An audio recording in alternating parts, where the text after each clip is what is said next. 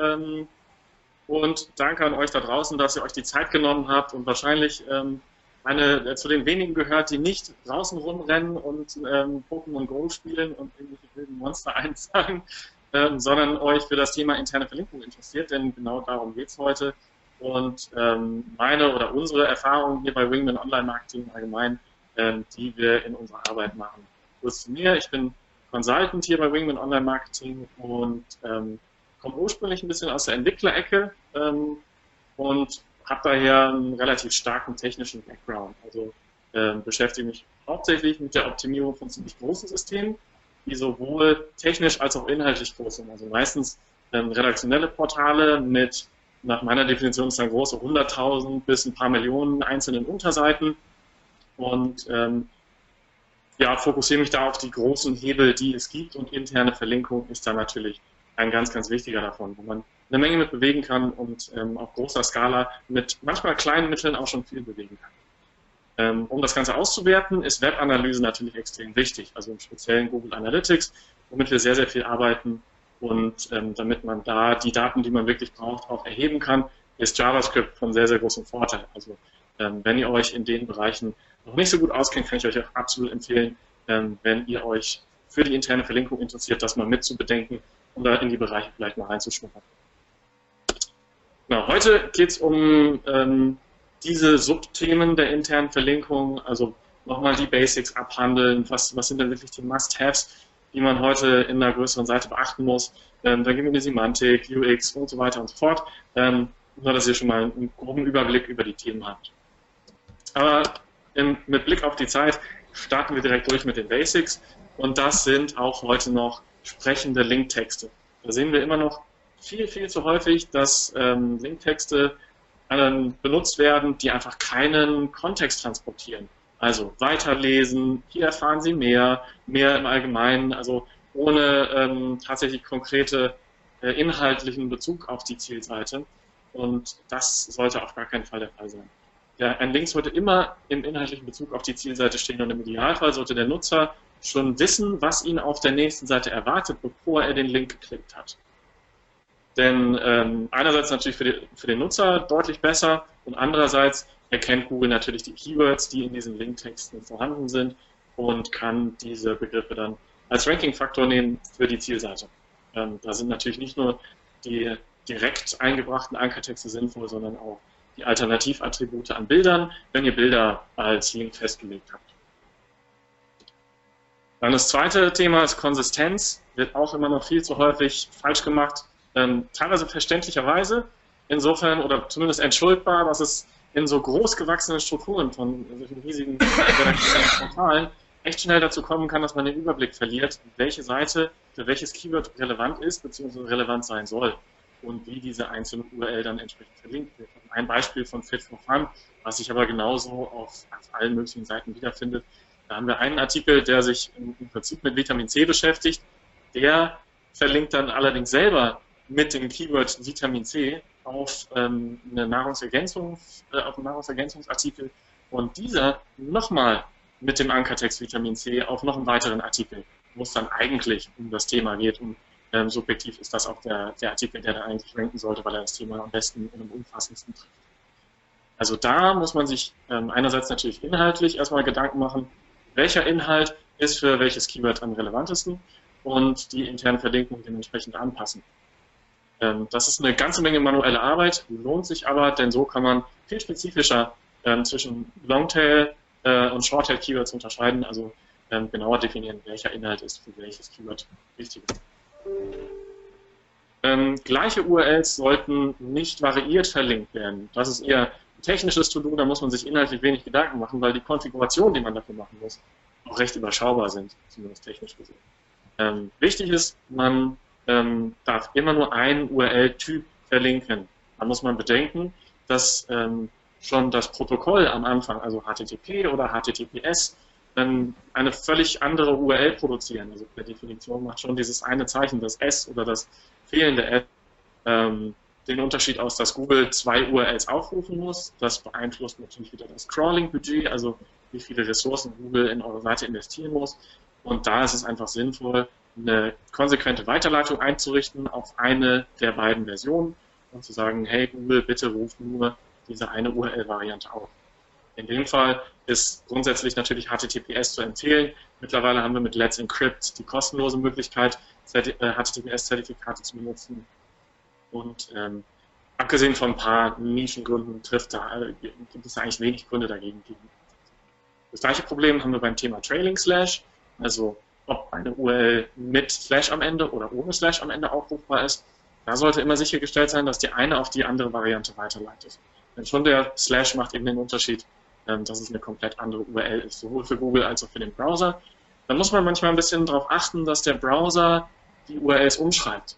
Also ähm, auch wenn der Chrome oder Firefox vielleicht am Ende der URL kein Slash direkt darstellen, kann er trotzdem da sein, einfach weil sie ihn aus UX-Gründen ähm, bewusst ausblenden.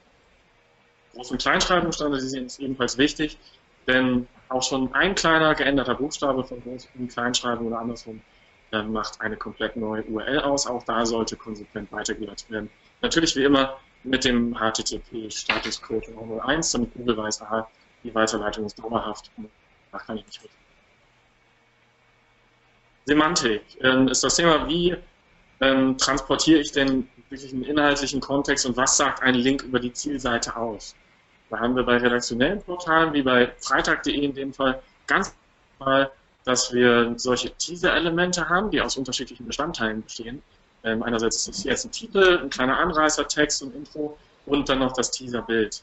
Im Fall von freitag.de sind das drei einzelne Links.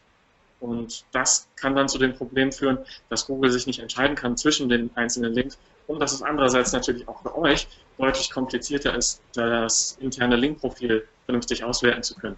Denn dann habt ihr drei Links von der einen, ähm, von der einen Seite auf die andere identische Seite und ähm, das spiegelt sich dann wiederum in der Wertung, die Google dahinter vornimmt, einfach mal ähm, nicht so wieder, sondern äh, Google erkennt natürlich, das sind drei einzelne Links, die aber im Endeffekt denselben User-Intent bedienen. Also, ähm, so sieht das dieser Konstrukt dann in dem Fall ähm, im Code aus, dass wir dreimal dieselbe URL verlinken, einmal ähm, mit News zum Beispiel, das ist jetzt ein Beispiel von Turn-on, glaube ich, ähm, also die, die Kategorie quasi, die, die dahinter hängt, ähm, so ein kleines Badge, dann die Überschrift und dann nochmal einen Link, der eigentlich leer ist, also gar keinen Ankertext hat, gar keine inhaltliche Komponente transportiert, aber dann per CSS so umgebaut wird, dass es für den User so aussieht, als wäre da ein Link äh, mit eigenem Inhalt.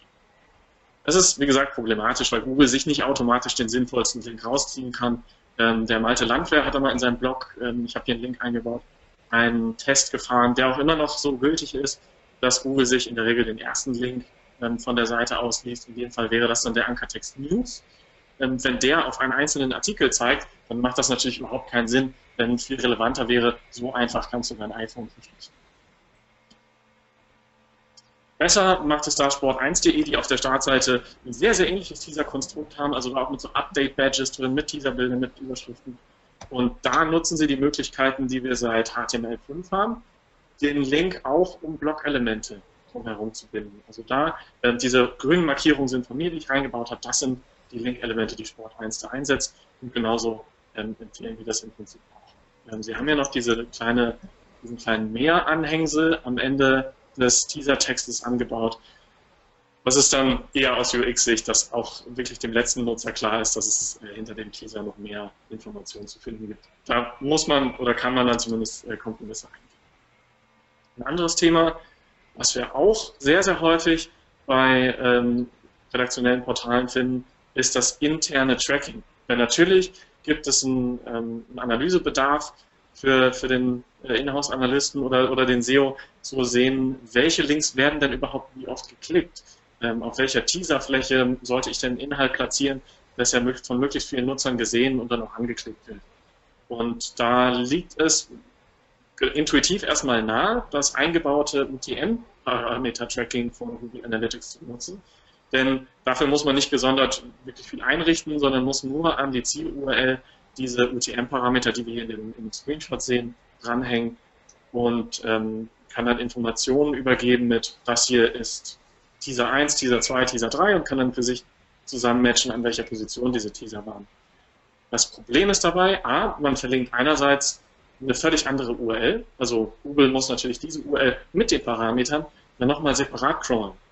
Und außerdem ähm, hat auch der Nutzer auf der Zielseite, auf der er dann landet, diese UTM-Parameter immer noch in der Browserzeile mit drin. Das heißt, wenn er den Artikel jetzt gut findet und ihn gerne sharen möchte, sei es über Facebook oder über ähm, seinen eigenen Blog und den dann verlinkt, dann zeigen diese Links auch immer auf diese parametrisierte URL. Das ähm, hat dann das Problem, dass Leute, die möglicherweise gar nicht erst auf jolie.de oder der Startseite eingestiegen sind und dann das Teaser-Tracking gesehen haben, sondern ähm, dass das Teaser-Tracking auch von externem Traffic ausgeführt wird. Das andere Problem, was nicht direkt SEO-Implikationen hat, aber ähm, ähm, doch erhebliche Analyse-Implikationen ist, dass dadurch falsche Tracking-Daten produziert werden können. Denn immer, wenn jemand auf so einen ähm, parametrisierten Link klickt mit UTM-Parametern, dann ist das für Google Analytics die Information, dass es ähm, eine völlig neue Sitzung ist. Dann werden die bisherigen ähm, Quelleninformationen dieses Users überschrieben, wo man bisher vielleicht noch wusste, der kam über SEO, der kam über ähm, eine bezahlte Kampagne zum Beispiel. Ähm, dann denkt Google Analytics, aha, das ist jetzt ein neuer User, der hat eine neue Sitzung gestartet, denn er kam über die Kampagne Jolie Pandora in diesem Beispiel. Bei der UTM-Campaign war er mit der auch Jolie Pandora gesetzt ist. Also die ursprüngliche Traffic-Information geht dann verloren und man kann seinen, ähm, seine Traffic-Erfolge einfach schlechter den einzelnen Kanälen zuweisen und kann dann ähm, betriebsintern vielleicht auch schlechter Gelder und Ressourcen verteilen. Ein anderes Problem ist, dass häufig immer noch seit langer, langer Zeit manchmal internes NoFollow benutzt wird. Ähm, ich habe hier in dem Screenshot äh, von jobware.de so, eine Browser-Plugin aktiviert, was mir die No-Follow-Links ähm, automatisch mit so einem kleinen gestrichelten Rahmen auszeichnet. Und ähm, in dem Fall sind es wirklich interne Links, also die zeigen innerhalb äh, von jobware.de auf eine Unterseite und nicht auf eine externe Domain. Und ähm, das macht wirklich in keinem Fall Sinn. Das, ähm, der Anwendungsfall, den es dafür mal gab, das war PageRank Sculpting, dass man dadurch bewusst die tatsächliche Verlinkungsstruktur umgehen wollte und ähm, abseits der Realität, die der Nutzer sieht, Google eine andere Wichtigkeit äh, darstellen wollte, um zu sagen, das hier sind die Seiten, die ich wirklich stärken will, aber der Nutzer hat vielleicht noch eine ganz andere Linkstruktur und die Klickpfade der Nutzer auf, auf der Seite sehen möglicherweise ganz anders aus. Das funktioniert schon lange nicht mehr. Ähm, das hat Matt Katz auch schon äh, damals, als er noch aktiv war bei Google, ähm, eingehend thematisiert. Ich habe unten in den, in den Slides hier so einen Artikel dazu verlinkt. Ähm, die bekommt ihr aber auch, glaube ich, später auf online-marketing.de zum Download, da kommt die Lösung dann durchklicken. Es gibt zwei Gründe für ein Follow-Attribut einem Link und die beziehen sich nur auf externe Links. Das bedeutet nämlich, äh, dass einerseits ähm, eine Gegenleistung für diesen Link erbracht wurde, also ihr habt äh, oder ihr wurdet für den Link bezahlt oder habt sonst irgendeine Incentivierung bekommen, dass es keine echte redaktionelle Empfehlung von euch ist. Und ähm, die andere schlägt so ein bisschen in dieselbe Kerbe wenn ihr den Link nicht selbst gesetzt habt, sondern zum Beispiel der in User-Generated Content stattfindet. Also in einem Forum, in Blog-Kommentaren, da muss ja auch WordPress-Standard-Funktionalität ist mittlerweile, ähm, dass da ein No-Follow-Attribut an den Link dran gesetzt wird. Ähm, Shopware habe ich bewusst hier als Beispiel gewählt, weil ähm, einen Schritt weiter, wenn man sich in die Anzeigen reinklickt, dann haben wir da natürlich einen ganz anderen Fall. Da haben wir dann nämlich tatsächlich externe Links zu den Arbeitgebern, und ähm, das ist streng genommen auch ein bezahlter Link. Denn wir haben ähm, für Betrag X diese Anzeige geschaltet und haben dafür dann einen Link von der Seite bekommen. Der müsste dann entsprechend extern natürlich ein URL-Attribut bekommen. Die Interaktionselemente auf einer Seite werden auch ganz gerne mal als echte Links, also als A-Tags ausgezeichnet. Äh, manchmal haben sie dann ein Ziel äh, href-Attribut. Ähm, manchmal haben sie aber auch einfach nur eine Raute als im, im Code festgelegt, sind aber in den meisten Fällen dann einfach keine Links, sondern wie gesagt Interaktionselemente. Wir haben hier bei lichtblick.de diese ähm, kleine Einstellmöglichkeit für die Schriftgröße, was ein vermeintlicher Barrierefreiheitsmodus ähm, ist oder so ein Feature, was man die Schrift größer machen kann. Das sind einfach keine Links. Oder sollten es zumindest nicht sein. Aktuell sind sie hier als A-Text ausgezeichnet aber viel besser passen würde da ein Button-Element zum Beispiel. Das muss nicht unbedingt anders aussehen. Es sieht auf der Seite dann im Zweifel genauso aus, wie es jetzt auch ist. Ähm, hat aber einfach eine andere semantische Aussage. Google wundert sich nicht, warum ihr auf ähm, leere Sprungmarken verlinkt und ihr habt es in der Analyse viel einfacher ähm, zwischen relevanten internen Links und solchen Interaktionselementen zu unterscheiden, wenn ihr euch eure interne Verlinkung ähm, mal genauer unter die Lupe nehmt. Ein ähnliches Thema haben wir ähm, auf den Xing Coaches, hier ähm, im Beispiel meine schlauen Kollegen Anita und Stefan.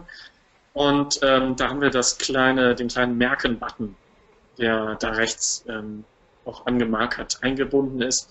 Das sollte ebenfalls kein Link sein, denn dann öffnet sich nur ein kleines Pop-up-Fenster und ähm, also wirklich auch der, der Nutzer wird dann nicht auf eine gesonderte URL weitergeschickt. Das ist tatsächlich keine Link, ähm, Aktion, die da ausgeführt wird. Stattdessen sollte man das auch als ganz normales Button-Element zum Beispiel benutzen und dann mit JavaScript-Funktionalität und Klicklisten dann dafür sorgen, ähm, dass trotzdem eine Aktion ausgeführt wird und gerne dann auch Post-Requests benutzen. Die Alternative, die meistens sonst genutzt werden, wären Get-Requests. Das bedeutet, dass dafür nochmal eigene URLs generiert werden, die vielleicht nicht mal verlinkt sind im Quelltext, auf die Google aber trotzdem stoßen würde, ähm, wenn sie im JavaScript-Code so vorhanden sind. Und wenn man das über einen Post-Request macht, ähm, dann kann man dieselbe, dieselbe URL ohne gesonderten Anrufen starten und ähm, hat einfach wieder weniger Crawling-Implikationen. Google wird weniger verwirrt, weniger abgelenkt und kann sich auf die wirklich relevanten Seiten konzentrieren, die in einem äh, Website-Konstrukt anbietet. Das Thema UX bezieht sich dann weniger auf, auf Google als tatsächlich auf den Nutzer, auch wenn es natürlich direkte Implikationen für Google haben kann. In diesem Fall BMWI ist aufgebaut wie Millionen anderer Websites auch, ähm, wo es intern wahrscheinlich eine große Runde gab, um ähm, die Designs, die die Agentur vorgestellt hat, zu bewerten. Äh, man wurde sich nicht einig, welche Inhalte die wichtigsten sind und welche eine prominente Teaserfläche auf der Startseite bekommen. Deswegen hat man ähm, sich auf den kleinsten gemeinsamen Nenner geeignet, äh, geeinigt und gesagt, bauen wir doch einen Slider oder so ein Karussell, wie auch immer man es nennen mag. Der Effekt ist immer derselbe ähm, oder der Grund ist immer derselbe. Man kann sich einfach nicht entscheiden. Man hat ähm, sich nicht die Zeit genommen und die Mühe gemacht, vernünftig zu priorisieren ähm, und gibt einfach alles ein bisschen aus, anstatt sich für eins zu entscheiden. Ähm, einerseits ist es schlecht für den Nutzer, weil ähm, die Inhalte relativ schnell durchsliden und man sich ähm, auf gar keinen Fall diesen Text, der da angezeigt wird, überhaupt durchlesen kann, ähm, weil direkt weitergeslidet wird. Die meisten Inhalte, die da verortet sind, wird der Nutzer aber nie sehen, einfach weil das Interesse gar nicht da ist, ähm, entweder den Slider abzuwarten oder sich durchzuklicken. Und andererseits hat es für Google direkte Implikationen, weil Google natürlich auch die Seite ausrendert und direkt sehen kann, welche Inhalte sofort dargestellt werden und welche ausgeblendet sind, beziehungsweise noch nicht eingeblendet sind, weil der Slider einfach noch nicht durchgelaufen ist. Das ähm, dass Google das kann, ist schon lange so. Das ähm, ist im Reasonable Surfer Patent begründet. Ich habe hier unten ähm, einerseits den SEO by the Sea und andererseits den Pascal Landau mit MySEO Solution verlinkt. Ähm, da könnt ihr euch das gerne mal durchlesen, das ist wirklich interessant, um da ein bisschen tiefer einzusteigen. Ähm, bezieht sich in dem Fall auf die PageRank-Berechnung, um ähm, einfach die Links noch stärker bewerten zu können. Also welcher Link hat denn für den Nutzer welchen Einfluss denn es ist natürlich nicht so, dass jeder Link gleichwertig ist. Wir haben Flyout-Navigation, wir haben solche Slider. Ähm, und da kann und muss Google feststellen, wie prominent der, der einzelne Link jetzt für den Nutzer dargestellt wird und wie hoch die Wahrscheinlichkeit ist, ähm, dass der Nutzer den Link wirklich anklicken wird. Und immer, immer im Hinterkopf behalten, du bist nicht der User. Das ähm, ist passiert uns genauso, mir auch im, im Alltag ständig. Wir sitzen vor unseren ähm, großformatigen 24 bis 27 Zoll Bildschirmen, äh, luxuriös vorm Schreibtisch und ähm, haben da einen sehr festgefahrenen Nutzungskontext. Aber die Realität sieht gerade bei solchen großen redaktionellen Portalen, auf denen die Erfahrungen jetzt alle ähm, gerade beruhen, ähm, da sieht der Use Case ganz anders aus. Da ist das der Nutzer, der genervt mit dem Smartphone in der U-Bahn sitzt oder gerade an der Bushaltestelle wartet, im Zweifel mit relativ schlechtem Empfang und auch einfach mal nicht die Zeit hat, sich näher mit dem Inhalt zu beschäftigen und sich durch eine explorative Navigation, die ähm, sich bestimmt irgendjemand mit, mit tollen Hintergedanken ausgemacht, äh, ausgedacht hat, sich damit intensiver zu beschäftigen, sondern einfach nur zum Ziel will und jetzt sofort eine Transaktion ausführen will oder schnell zu dem Inhalt ähm, kommen will, den er eigentlich konsumieren will. Das jetzt die neueste News ist oder der passendste Artikel zu einem Thema, für das ihr euch gerade interessiert, ähm, dass es eigentlich überall wichtig ist. Ähm, denkt auch an Mobile First. Benutzt da nicht zwangsläufig euer Smartphone, das ist ein bisschen friemelig. Äh, nutzt aber gerne die Tools, die euch die Browserhersteller schon mitgeben. In den Chrome Entwickler Tools Google Chrome Browser habt ihr zum Beispiel die Möglichkeit, die Mobilvorschau anzuwählen und könnt ähm, ein Mobilgerät direkt simulieren, könnt da sogar unterschiedliche Formate, ein Tablet, ein iPhone 6, ein iPhone 6s Plus, also auf Pixelbasis granular euch das auf eurem Desktop-Rechner ähm, anzeigen lassen, um zumindest ein bisschen besseres Gefühl zu bekommen, wie der Nutzer die Seite dann sieht.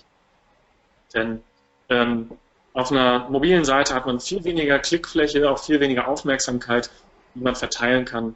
Ähm, das ist da einfach eine limitierte Ressource. Ich habe hier auf der rechten Seite einen ähm, ja, äh, vereinfachten Screenshot von einer ähm, eigenen privaten Seite von mir eingebaut, ähm, die, äh, auf der ich die interne Verlinkung ein bisschen angepasst habe und ähm, im Zuge von, das, von einem kleinen Redesign diese drei Buttons oder ja, vier ein bisschen abgeschnitten da unten eingefügt habe, um dem Nutzer einen direkten Einstieg zu geben in die einzelnen Inhalte, die ihn interessieren könnten. Der klassische Fall ist, dass man einfach nur, wie wir es oben rechts da sehen, so einen Burger-Button anbietet, diese, diese kleinen drei Striche, hinter denen sich das Menü verbirgt. Auch wenn die Nutzer das mittlerweile gelernt haben, dass sie dahinter navigieren können, macht das kaum jemand. Und wenn ihr das zahlenmäßig untersuchen wollt, dann trackt das gerne in Google Analytics mit einem Ereignistracking, wie oft Nutzer wirklich diese Menüfunktion benutzen. Ähm, Im Zweifel ist das ein verschwindend geringer Anteil. Ähm, die interne Verlinkung und die Platzierung, wie sie hier auf der Seite da ist, einerseits natürlich für, die, für Google gut, andererseits ähm, aber vor allen Dingen für den Nutzer und die Signale, die er dadurch produziert. Wenn ich durch die Links hier schon deutlich machen kann, dass die Inhalte diese, oder die Teilthemen, für die der Nutzer sich hier interessieren könnte, dass er die hier wirklich finden kann, und zwar einfach und schnell, dann ähm, ist die Wahrscheinlichkeit, dass der Nutzer den Zurück-Button des Browsers drückt und wieder zurück in die Suchergebnisse springt, viel geringer. Und das ist das klassische Negativsignal, das Google natürlich auswerten kann um zu fühlt er sich auf der Seite wohl, findet er da, was er braucht oder eben nicht. Und genauso hat sich das jetzt in diesem Fall im Traffic wieder gespiegelt. Also keine andere Änderung als wirklich diese interne Verlinkungsanpassung. Und ähm, der, der Traffic hat sich innerhalb kürzester Zeit vervielfacht. Aber natürlich total anekdotisch äh, und basiert in diesem Fall nur auf dem einen Case. Müsst ihr für euch selber entscheiden, testet das aber gerne. Dafür gibt es genug AB-Testing-Tools, was ihr dann natürlich noch nicht im Traffic merken werdet, aber in eurer Webanalyse, ähm, das zahlt dann ein auf, Wert, auf Werte wie Verweildauer, ähm, besuchte Seiten, ähm, Absprungrate und so weiter. Das Gegenbeispiel da, dazu ein bisschen ist ähm, Choice Paralysis, also die Überforderung mit zu vielen Optionen. Also auch, dass man ähm, zwar eine, eine, Menge Möglichkeiten anbietet und dass der Nutzer ähm, sehen kann, was hat er denn da ähm, als Angebot auf der Seite, und ähm, Whisky.de ist da, ist da so ein bisschen das Negativbeispiel, auch wenn die sonst richtig tolles Online-Marketing machen, gerade mit YouTube. Ähm, hat man hier einfach extrem viele Möglichkeiten. Und ähm, jemand, der wirklich nur in den Shop will, muss da erstmal dieses klassische Burger-Button-Menü finden, ähm, dann auf Shop drücken, dann slidet sich das auf. Dann hat man erst die Möglichkeit, sich auszuwählen zwischen aktuell schottische Whiskys, irische Whiskys, muss noch einen extra Klick produzieren und so weiter. Da kann man schon priorisieren ähm, gerade wenn man ja die Sale-Daten im Hintergrund hat und äh, weiß, die, ähm, der Großteil der Nutzer, 80, 90 Prozent, interessiert sich sowieso für schottische Whiskys, dann kann ich das ja aus der Hauptnavigation rausnehmen und direkt als ähm, zentralen Teaser auf der Startseite anbieten. Ein anderes UX-Thema, ähm, was natürlich auch ein SEO-Thema ist, aber ich habe es jetzt unter UX eingeordnet, sind die 404-Fehler die passieren auch den Besten, das lässt sich gar nicht vermeiden. Je größer eine Seite ist, desto einfacher passiert da mal ähm, ähm, Fehler in der, in der Weiterleitung oder da löscht der Redakteur aus Versehen mal einen Artikel oder alte URLs werden ähm, weggeschmissen und da war doch noch ein bisschen Traffic drauf. Ähm, das, das sollte natürlich nicht stattfinden. Einfach weil der, ähm, der Nutzer dann eine leere Seite vorfindet, unzufrieden ist und dann im Zweifel abspringt und ähm, das Thema woanders wiederfindet. Ähm, gerade beim schnelllebigen Google News-Thema, da ist man schneller woanders, als, als äh, dass der Nutzer sich durch die Seite nochmal durchklickt, um den Fehler selbst zu beheben. Ähm, da könnt ihr euch mit On-Site-Tools wie, wie dem Screaming Frog oder einem On-Page-Org oder auch dem Systrix Optimizer natürlich eine ganze Menge 404-Fehler raussuchen, ähm, habt da aber noch keine Priorisierung dahinter. Das heißt, ihr habt nicht die UX-Komponente, die euch sagt, wie häufig werden die Seiten denn wirklich aufgerufen. Und da kann es euch extrem weiterhelfen, wenn ihr einen einzigartigen Seitentitel auf eurer 404-Seite ausspielt. Auf unserer äh, Wingman-Seite wngn.de haben wir genau das gemacht. Also der Seitentitel ist der Seite nicht gefunden. Im Zweifel ist das bei euch auch schon so eingerichtet. Und in Google Analytics können wir ganz bequem über äh, Website-Content und alle Seiten uns auch auf den Seitentitel runterfiltern und können dann ähm, genau die Aufrufe selektieren, die auf einer 404-Seite geendet sind. Ich könnte da jetzt genauso die URLs noch daneben legen und könnte genau sagen, aha, das sind die 404-Fehler, die auch wirklich aufgerufen werden. Das sind die, die mich stören. Und dann kann ich priorisiert angehen und dann entweder einen Redakteur ähm, beauftragen, das zu fixen oder selber erledigen. Vielleicht finde ich dann auch ähm, eine technische Lösung für das Problem. Aber ähm, das ist einfach ein viel effizienterer äh, Weg, um, um 404-Fehler anzugehen. Das Ganze müsst ihr nicht unbedingt regelmäßig machen. Ähm, wenn ihr ohnehin so ein Grundrauschen habt und das in größeren Abständen quartalsweise oder so macht, dann ist das auch okay. Ähm, wichtig ist aber, dass ihr ein Auge drauf habt, ob das in Schüben passiert. Also wenn ihr gerade ein großes Portal betreibt mit relativ viel Traffic, dann ist es natürlich ähm, schlimm, wenn solche 404-Fehler gehäuft auftauchen. Und das könnt ihr mit einem benutzerdefinierten Bericht abdecken. In Analytics habt ihr die Möglichkeit, so einen anzulegen. Das funktioniert genauso, wie ich es hier auf dem Slide ähm, dargestellt habe. Könnt ihr euch eins zu eins nachbauen. Ähm, ist relativ einfach. Man selektiert einfach den Seitentitel und kann dann einen Schwellwert festlegen. Also ab wann schickst du mir eine Benachrichtigung per E-Mail? Ähm, in dem Fall habe ich jetzt hier beispielhaft eingetragen, sobald zehn Seitenaufrufe pro Tag auf einer 404-Seite auflaufen, dann bekomme ich einen Google Analytics ähm, Alert per E-Mail und kann direkt handeln, weil ich sehe, da sind wirklich relevante 404-Fälle aufgelaufen. Mhm. Dann äh, als, als Abschluss des UX-Themas noch quasi ein High-End-Tipp. Einfach deswegen High-End, weil es A, noch kaum jemand macht und wirklich fast keiner, was daran liegt, dass es B, sehr kompliziert ist, weil man da in der Regel dann ein eigenes System für braucht, je nachdem, welche Inhalte man auf der Seite zur Verfügung stellt. Ähm, mit dem Thema PageSpeed zusammen, was ähm, Google ja auch extrem pusht zurzeit, was den Nutzer aber auch einfach total wichtig ist. Das wird sich auch immer noch weiter intensivieren, gerade wenn wir im redaktionellen Bereich unterwegs sind, wo wir mit Google AMP den Nutzer immer weiter dahin erziehen, dass er die Inhalte sofort bekommt. Also AMP, ähm, wer sich mit dem Thema noch nicht beschäftigt hat, ist ein extrem wichtiges Thema. Und wer ähm, als News Publisher noch kein AMP auf dem Zettel hat, da lasst ihr Traffic auf der Strecke. Also beschäftigt euch mal damit. Ähm, und ansonsten sagt Bescheid, dann quatschen wir mal darüber. Ähm, aber jedenfalls AMP ist eines der Themen, die Nutzer immer weiterhin dahin erziehen, dass Inhalte schnell kommen müssen, damit der Nutzer zufrieden ist. Ähm, da helfen Prefetching und Pre-Rendering. Das heißt, Inhalte vorzuladen und ähm, schon im Vorfeld zusammenzubauen und die Darstellung schon vorzugenerieren, bevor der Nutzer überhaupt auf den Link geklickt hat. Ähm, das setzt natürlich voraus, dass ihr wisst, welchen Link der Nutzer als nächstes wahrscheinlich anklicken wird. Ist es natürlich nicht sinnvoll, ähm, sämtliche Seiten, die irgendwo verlinkt werden, vorzuladen, produziert viel zu viel Datenverkehr ähm, und bringt dann effektiv keinen, keinen Benefit am Ende des Tages. Wenn ihr aber auf eurer Seite Linkflächen habt, die einen gewissen Schwellwert überschreiten und ihr sagt, 50% dieses großen Startseiten-Teasers, der wirklich extrem prominent auf der Seite verlinkt ist, 50% der Leute klicken da drauf, dann könnt ihr ja die Inhalte, die sich dahinter verbergen, schon vorladen. Ähm, weil die Wahrscheinlichkeit einfach extrem hoch ist, dass der Nutzer tatsächlich draufklickt und dann hat er die Seite sofort. Ähm, dafür müsst ihr erstmal die Informationen erheben ähm, und könnt die, die Klickrate pro Teaserfläche und mit Google messen, zum Beispiel mit dem Google Tag Manager und Google Analytics. Das macht dann Sinn, wenn ihr da ziemlich statische Inhalte habt, die sich relativ selten ändern. Bei einem redaktionellen Portal, wo sich die Inhalte, die da dargestellt werden, relativ schnell abwechseln, da wird es schwer, dann Durchschnitt zu erheben, einfach weil ähm, die Inhalte oder die News, die da gerade angeteasert wird, natürlich einen erheblichen Einfluss auf die Klickrate hat. Das müsste man also nochmal gesondert davon aus ähm, herausrechnen. Ähm, die zwei Codezeilen hier sind eigentlich schon die technische Implementierung, die davon dafür dann notwendig sind, um das äh, Laden und das Vorrendern zu produzieren. Also das ist relativ überschaubar. Der Hauptaufwand ist wirklich das Messen und möglicherweise dann das automatische Ausspielen des Vorladens der Inhalte, die da verlinkt sind. Das nächste Thema ist quantitative Verlinkung. Also wie häufig werden Inhalte innerhalb meines kompletten Websites-Konstrukts verlinkt.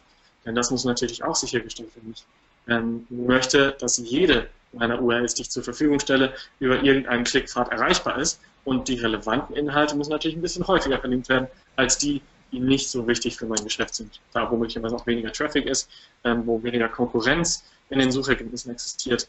Und da sind HTML-Sitemaps immer noch, auch 2016, auch wenn die ein bisschen retro wirken, eine ganz gute Maßnahme, um einfach sicherzustellen, dass Google alle ähm, Seiten, die da verlinkt sind, findet. Und auch äh, wenn die Seiten sich relativ häufig ändern, Produktseiten, Tag-Seiten, dann wird mal was ähm, rausgeschmissen, da kommt mal was dazu. Da helfen solche HTML-Sitemaps, die dann selber wiederum vielleicht im Footer der Website verlinkt sind, einfach immer noch enorm weiter. Ähm, das hier ist jetzt das Beispiel von Amazon. Wenn man oben links auf alle Kategorien klickt unter dem Logo, dann kommt man hierher und das ist nichts anderes als eine HTML-Sitemap, die Google den Einstieg erleichtert, in die Seite reinzukommen. Für den Nutzer ist der, der Mehrwert dann natürlich begrenzt und insbesondere für Leute, die von Suchmaschinen kommen, hat diese Liste natürlich überhaupt keinen Mehrwert.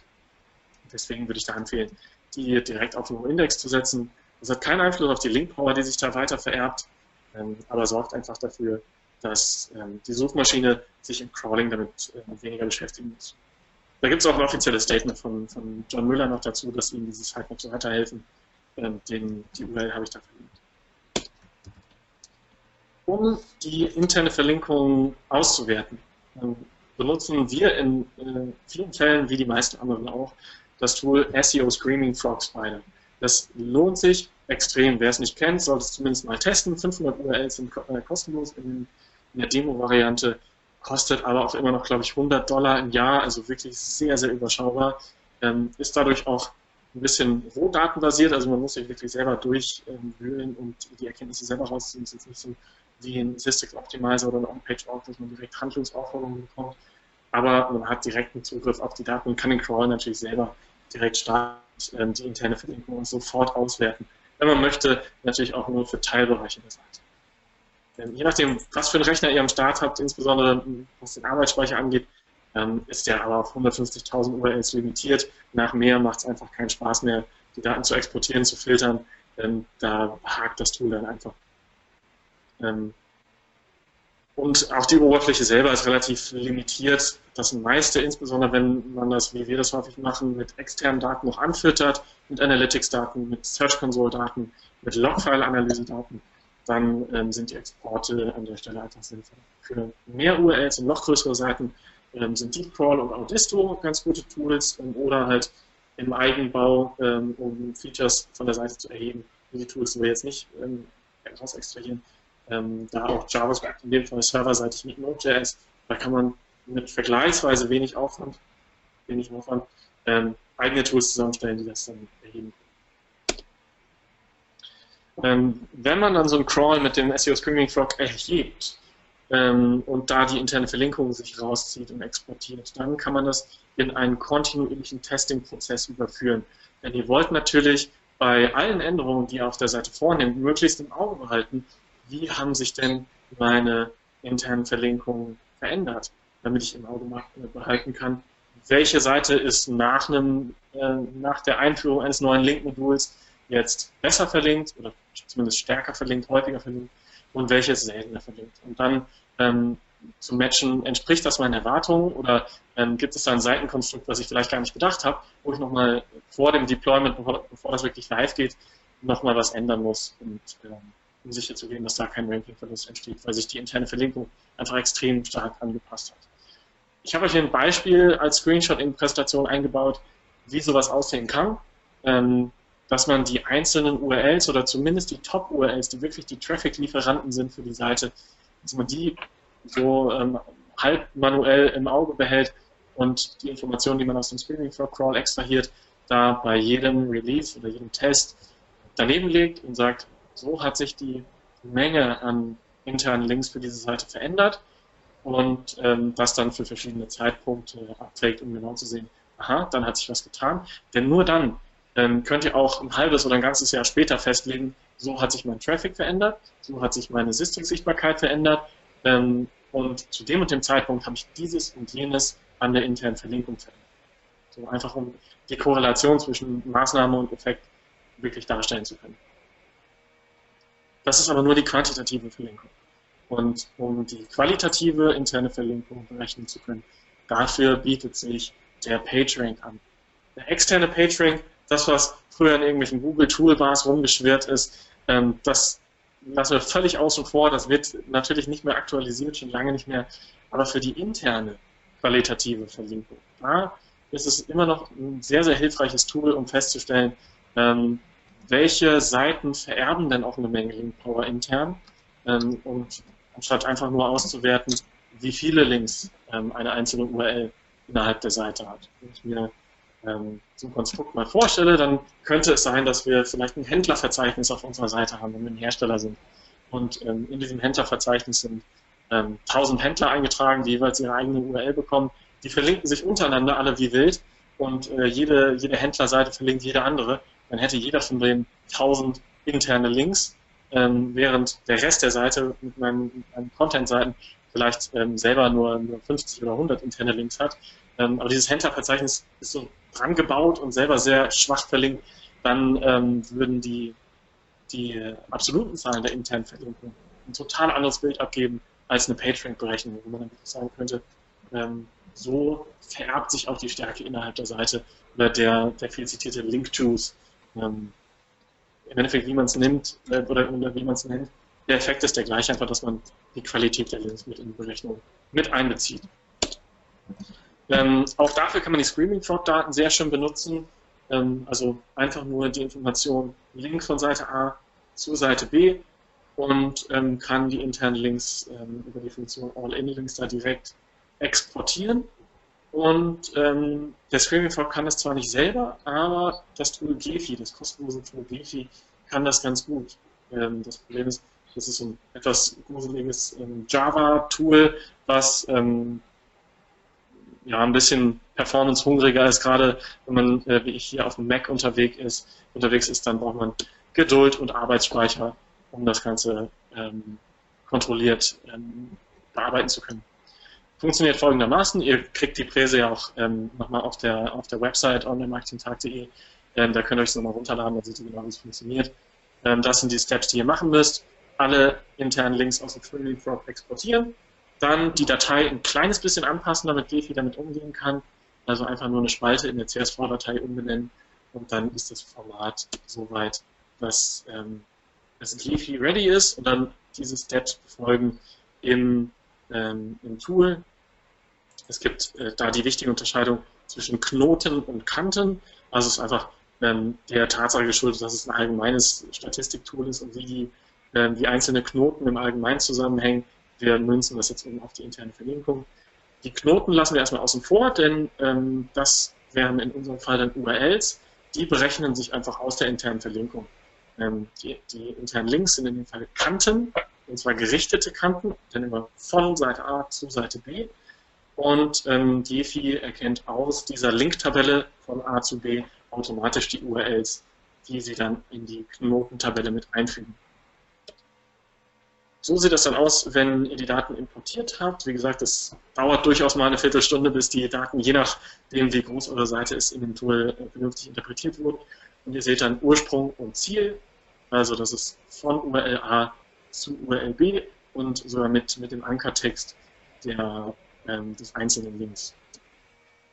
Dann über das Tool Statistiken könnt ihr den PageRank berechnen das ist jetzt äh, mal so eine, äh, so eine, Berechnung für einen Kunden von uns ähm, nach PageRank sortiert in dem Fall, also absteigend.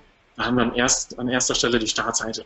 Das ist völlig normal und durchaus wünschenswert, ähm, denn die wird A, von jeder, von wirklich jeder Seite verlinkt, mindestens einmal, äh, nämlich oben, oben, oben, links ein Logo, wie das bei fast allen Seiten der Fall ist, äh, manchmal nochmal aus dem Footer, vielleicht auch noch aus, der, aus dem Hauptcontent der Seite. Ähm, also da ist es völlig normal, dass sich die Linkstärke da auf der Startseite ansammelt.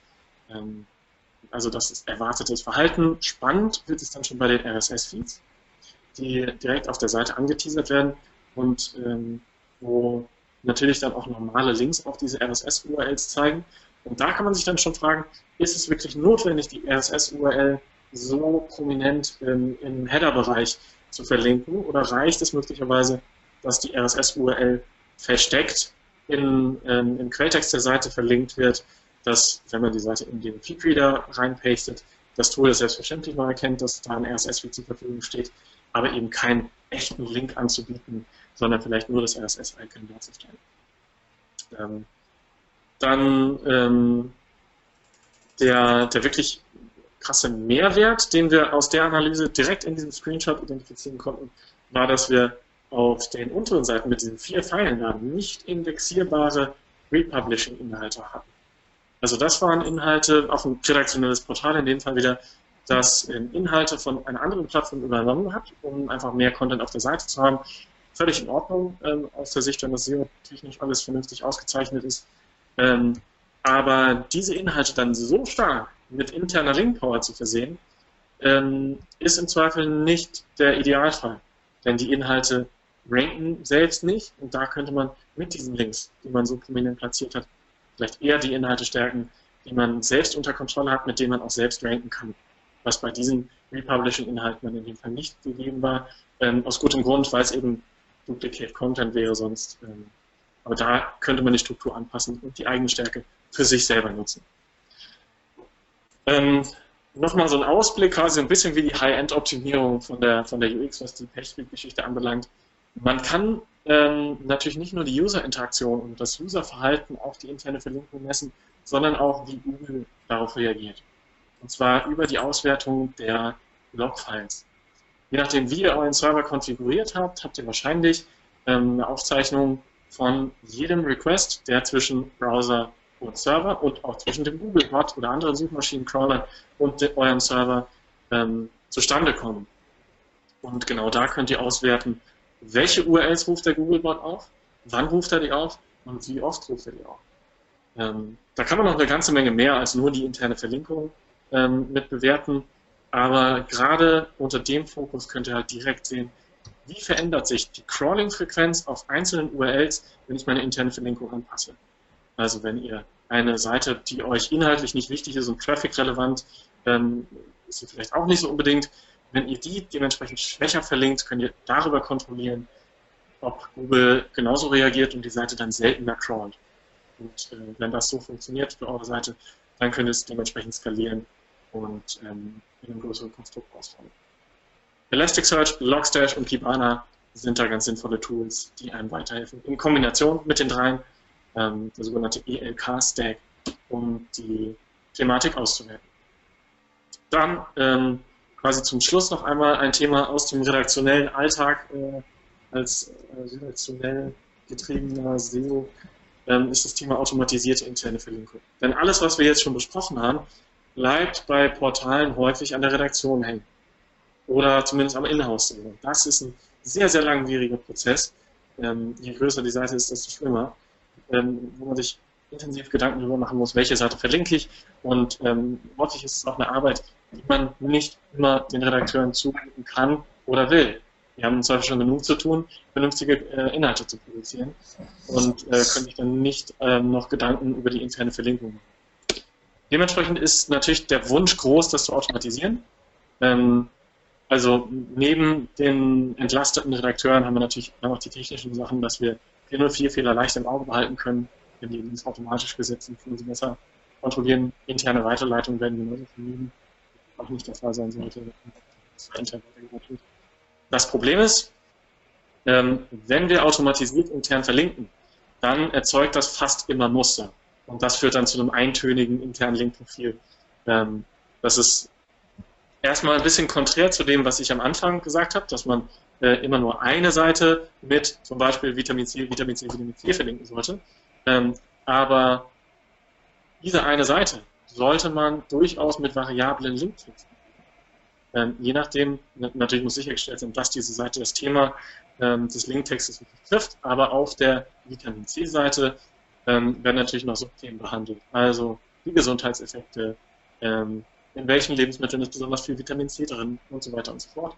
Und solange hier, äh, diese Themen auch tatsächlich auf der Seite behandelt werden, dann sollte man es auch sehr, sehr gerne in den Linktext unterbringen. Wenn wir eine automatisierte interne Verlinkung haben, können wir das nicht gewährleisten. Weil da im Zweifel immer nur mit dem harten Ankertext Vitamin C, Vitamin C, Vitamin C verlinkt wird. Ähm, problematisch wird es dann, wenn wir ambivalente Begriffe haben, die nicht eindeutig sind. Ich äh, denke da an äh, so Extremfälle wie den Arzt Dr. Burger, der äh, von dem Medizinbereich einer Seite vielleicht dann in den Food-Bereich verlinkt, ähm, weil das System denkt, aha, Burger, da verlinke ich doch mal ähm, auf ein Rezept in einem völlig zusammenhangslosen Kontext, der sowohl dem Nutzer als auch Google dann an der Stelle überhaupt nicht weiterhilft, sondern eher verwirrt. Die Nutzerführung ist dementsprechend ungenau und ähm, dadurch, dass es so automatisiert ist, kann ich es auch nicht bewusst steuern. Zumindest äh, maximal zu einem gewissen Level und immer nur relativ gut. Deswegen empfehlen wir prinzipiell keine vollautomatische interne Verlinkung ähm, einzubauen.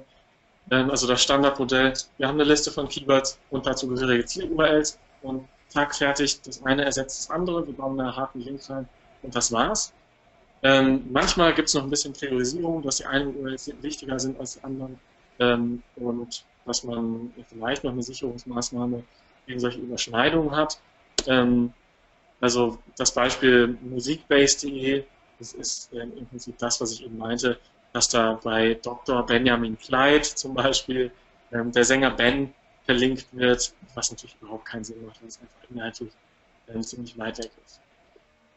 Besser ist da eine maschinell unterstützte interne Verlinkung, also dass die Verantwortung dabei wirklich beim Redakteur bleibt, aber dass die insofern entlastet werden, als dass die Vorschlagsmechanik im CMS eingebaut wird und ähm, man dann eben auch als Redakteur sich nicht den Überblick ständig im Hinterkopf halten muss, welche 3000 Artikel haben wir denn jetzt zu welchem Thema und welcher Artikel soll wofür ranken, sondern dass man entsprechend ähm, anhand der Keywords, die im gerade geschriebenen Artikel identifiziert werden, Vorschläge macht, die aber kein Zwang sind, sondern wo der Redakteur selber entscheiden kann, ja, das ist ein sinnvolles Ziel oder eben nicht und gleichzeitig die Möglichkeit hat, die Linktexte zu variieren ähm, und dadurch einfach mehr Kontext äh, in den Link einzubauen, was dann auch für den, für den Nutzer einfach ein bisschen organischer erscheint.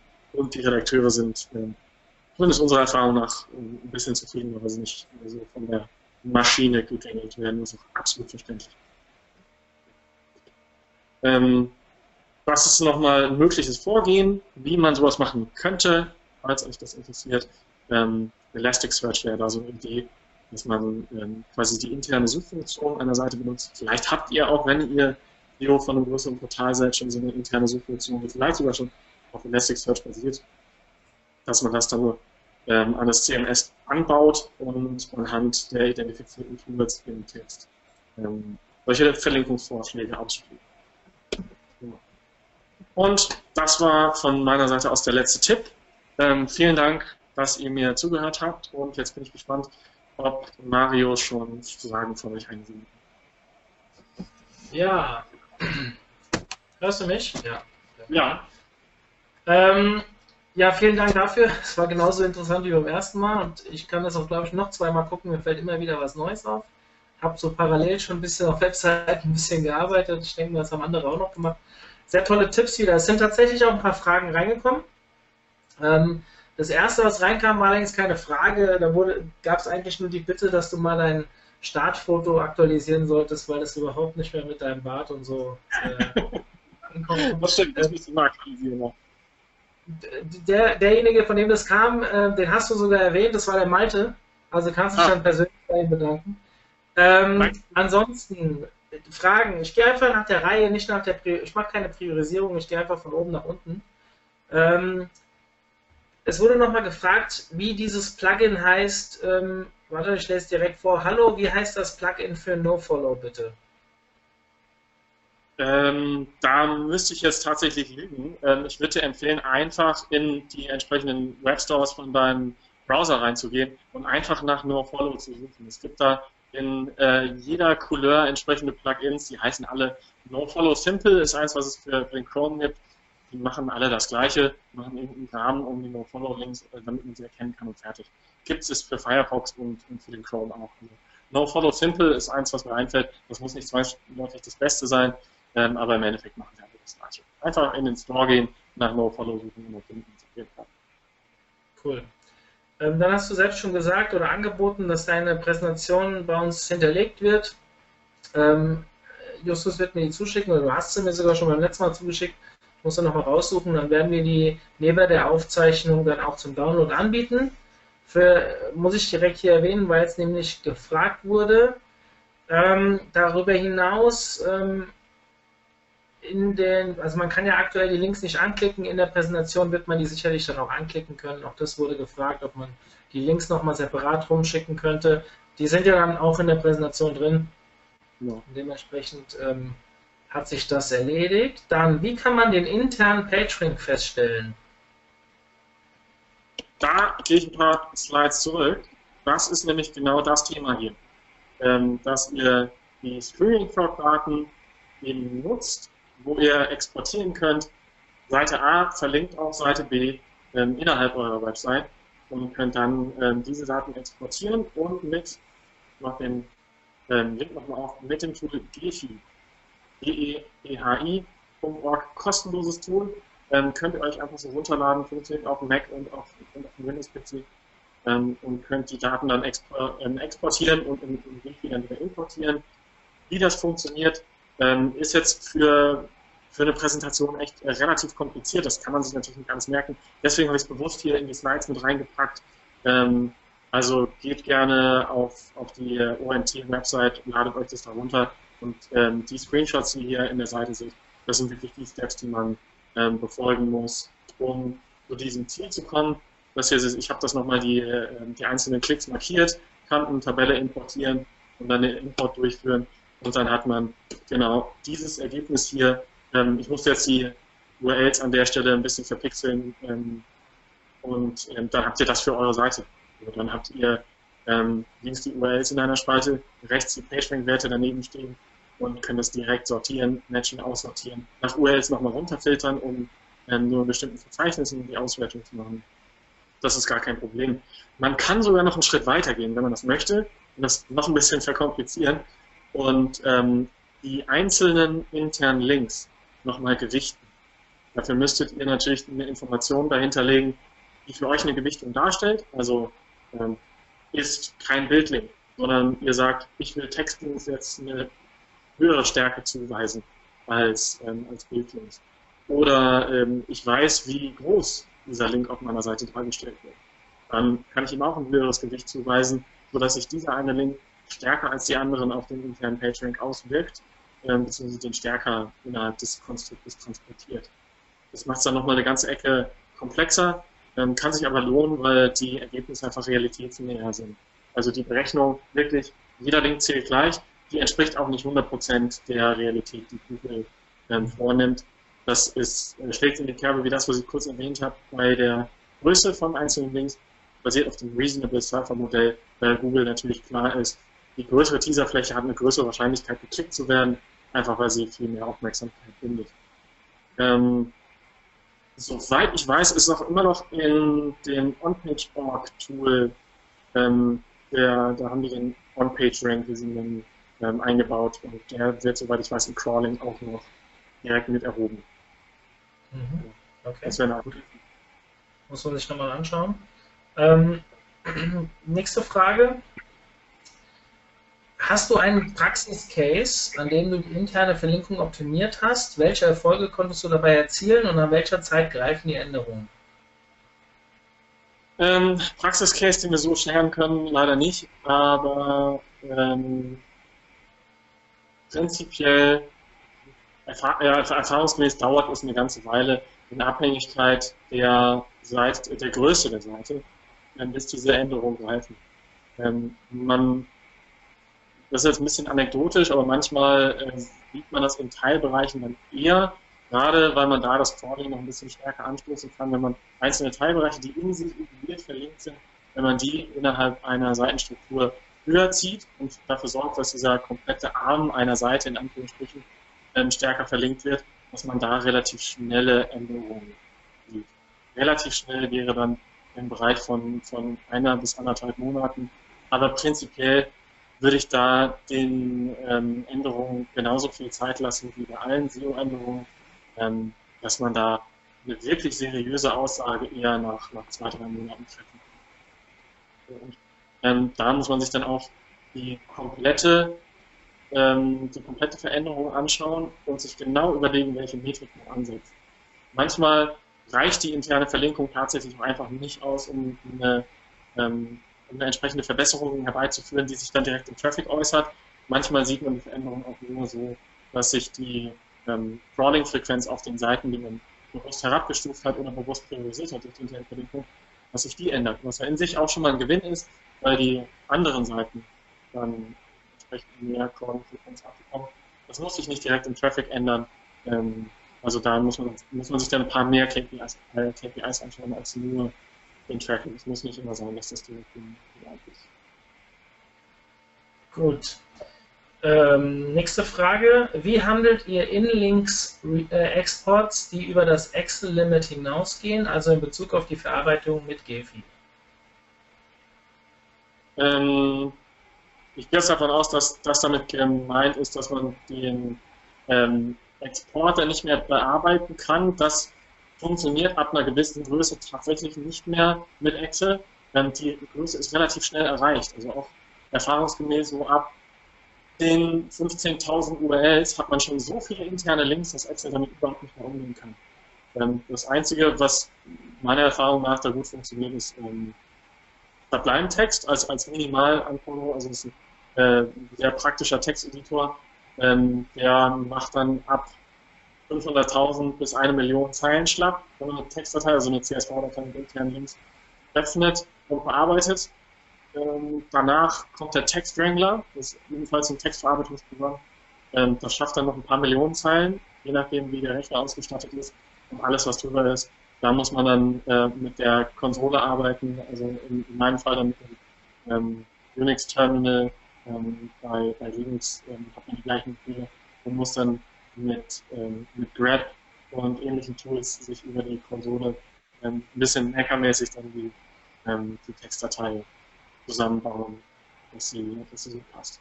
Also Vim ist, ist ein konsolenbasiertes Tool, mit dem man auch Gigabyte große Dateien entsprechend anpassen kann, dass sie für EFI verarbeitbar sind.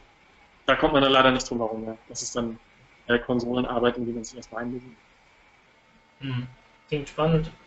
Ich selbst habe noch nie ein Projekt gehabt, was so groß war und so viele äh, URLs hatte, aber ähm, ja, was also, kann ich da wird dann ein Export von so einer Link-Datei aus dem Streaming Frog mal schnell mehrere Gigabyte groß mit, äh, mit 10, 15 Millionen Zeilen oder noch mehr. Das wird schon recht schnell extrem. Okay. Spannend. Ähm, jetzt sind keine weiteren Fragen reingekommen. Ich gucke gerade nochmal durch, ob ich irgendetwas vergessen habe. Nein, sieht nicht so aus. Ich nochmal der Aufruf. Ah, doch, hier kommt noch was. Wie argumentierst du gegenüber dem Kunden, ob sich die Optimierung der internen Verlinkung lohnt, wenn dies nicht direkt im Traffic sichtbar ist? Oft ist die Crawling-Frequenz zu abstrakt für den Kunden. Dann muss man die Crawling-Frequenz so erklären, ähm, dass, also klar, wenn es äh, im Endeffekt nicht auf die Ziele des Kunden einzahlt und man auch nach intensiver interner Verlinkungsoptimierung oder zumindest nach einem sinnvollen Testcase im Teilbereich der Seite keine Veränderung darstellt, dann muss man es auch nicht so intensiv betreiben. Das ist einfach so. Also man kann sich auch die perfekte interne Verlinkung ähm, zurechtbauen und das, das perfekte Konstrukt für den Kunden zusammenstellen, wenn es daran nicht krankt und die interne Verlinkung schon so gut ist, dass man, ähm, dass man an der Stelle kein Problem mehr hat, dann ist es vielleicht tatsächlich einfach nicht das geeignete Mittel, um die Seite weiter zu optimieren. Das ist manchmal so. Dann muss man einfach auf ein anderes Pferd setzen und ähm, hat vielleicht noch andere Möglichkeiten auf der Seite zu optimieren, ob das jetzt mehr Content, besserer Content, besser organisierter Content ist oder ähm, PageSpeed ist.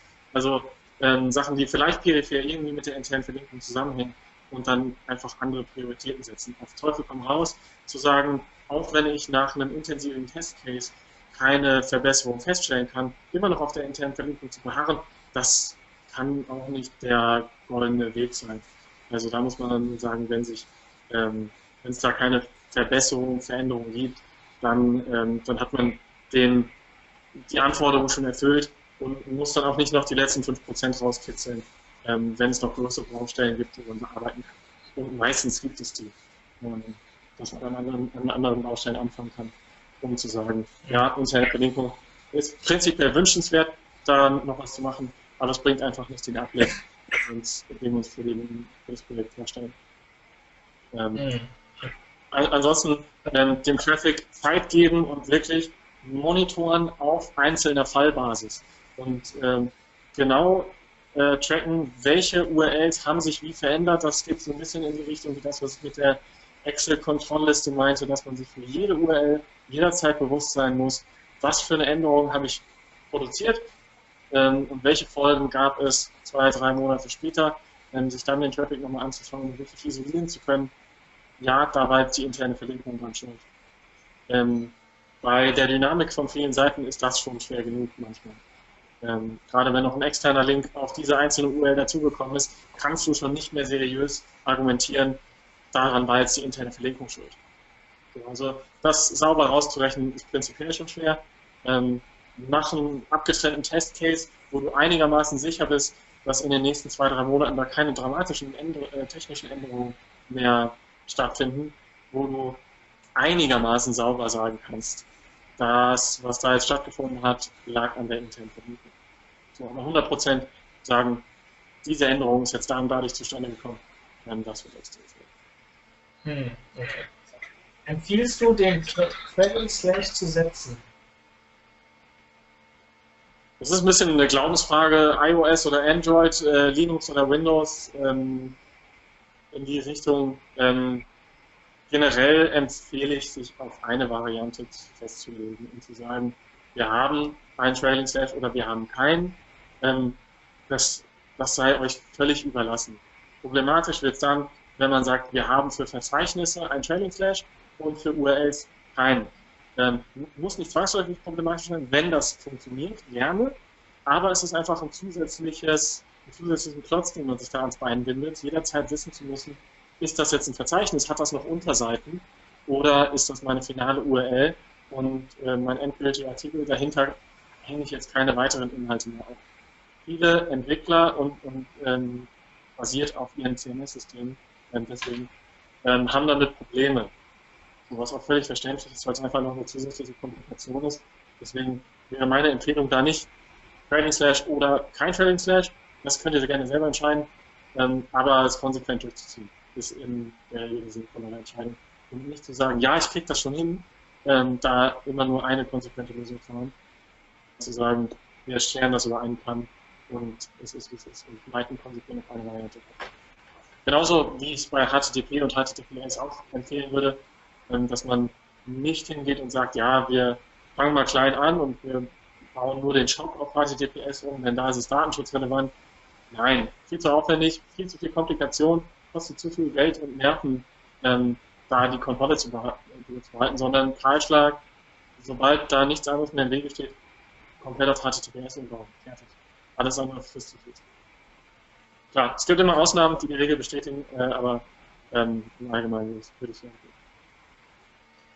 Ja, super. Ähm, du Justus, jetzt kommen keine Fragen mehr rein. Ich glaube, wir haben auch eine Menge beantwortet. Danke, dass du dir diese Zeit genommen hast. War wirklich wieder sehr toll. Also denn schon mal gesagt, ich habe ja auch zwei, drei Lobeshymnen per äh, Chat geschickt bekommen. Also ähm, war super, kam gut an, absolut klasse. Diesmal hat die Aufnahme auch funktioniert. Ich habe schon getestet.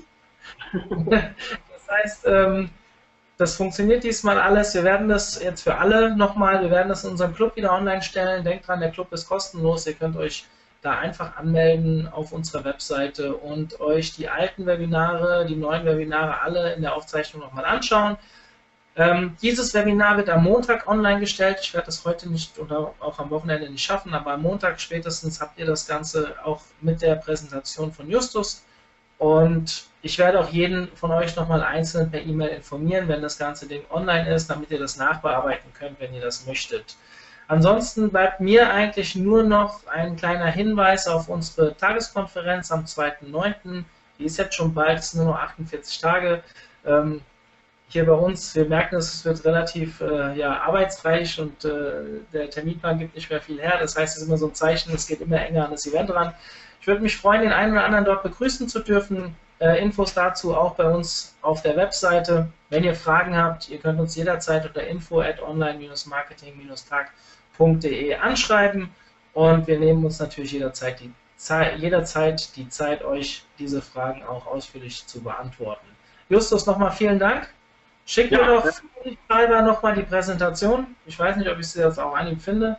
Und, ach, du hast mir die, glaube ich, über Facebook geschickt. Ich erinnere mich. Genau. Doch, die, die finde ich, die finde ich. Und dann stelle ich die direkt mit online. Danke an alle, die bis jetzt durchgehalten haben. Justus, euch einen schönen Tag. Genau. Dankeschön.